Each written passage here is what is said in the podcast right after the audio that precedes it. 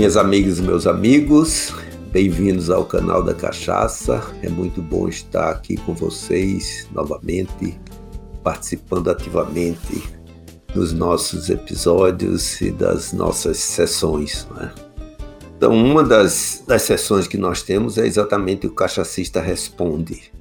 E através dessa realização, nós recebemos perguntas de apreciadores, produtores né, interessados em conhecer um pouco mais sobre o universo da cachaça. E com isso a gente tem tornado até o canal da cachaça bastante dinâmico, tendo dado essa abertura aos nossos ouvintes né, para colocar as suas dúvidas. E eu recebi uma pergunta do Josenildo Pinho, de Teresina, do Piauí. E a pergunta dele é bastante interessante, bastante específica. Ele pergunta: a língua possui um mapa de gosto? Então isso foi muito interessante, Josenildo. Obrigado aí pela sua pergunta, porque é uma pergunta, quer dizer, bastante técnica, bastante específica, entrando já na anatomia humana, né, mas que é interessante para todo esse processo né, de, de degustação, de harmonização.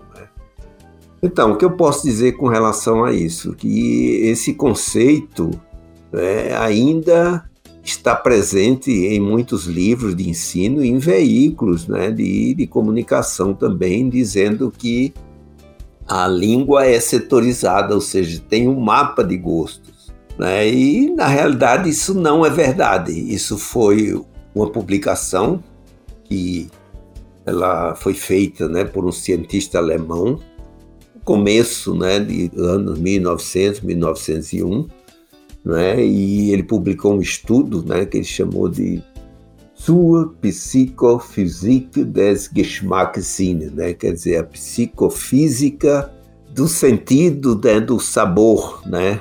Então, esse foi a publicação. Né? E ele fez uma pesquisa com algumas pessoas e como foi, não foi uma pesquisa assim muito, eu diria, exaustiva, com isso fez algumas conclusões, né, dizendo que a língua é setorizada né, e que os sabores azedo, doce, salgado e amargo, que eram esses conhecidos na época, é, em cada setor da língua tinha essa sensibilidade para identificar. Né.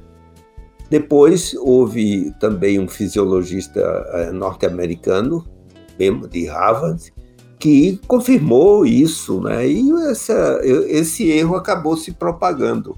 E foi só exatamente em 1970 né, que se juntou vários trabalhos científicos, né, e nesses trabalhos realmente desbancou esse conceito do mapa de gosto da língua, né, o que, embora ainda erroneamente se propague isso em, em livros, né.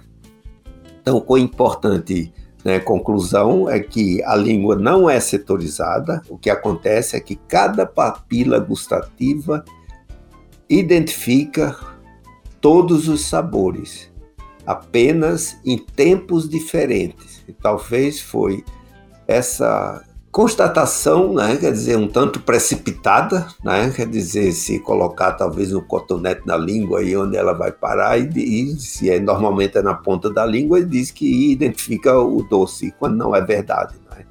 Então, em resposta à sua pergunta, Joselida, é essa, a língua não é setorizada, isso é um erro que se propagou, mas que agora está se tentando desmistificar isso e publicar exatamente o que é real. Né? Quer dizer, desde 1970 né, que esse tema foi esclarecido. Né?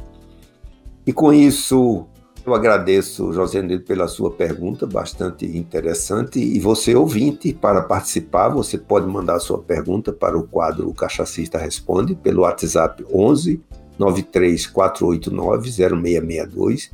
Você pode tanto escrever como gravar sua pergunta, falando também o seu nome completo, e eu vou ter um imenso prazer em responder, disseminando conhecimento sobre a margem brasileira das bebidas, que é a nossa cachaça.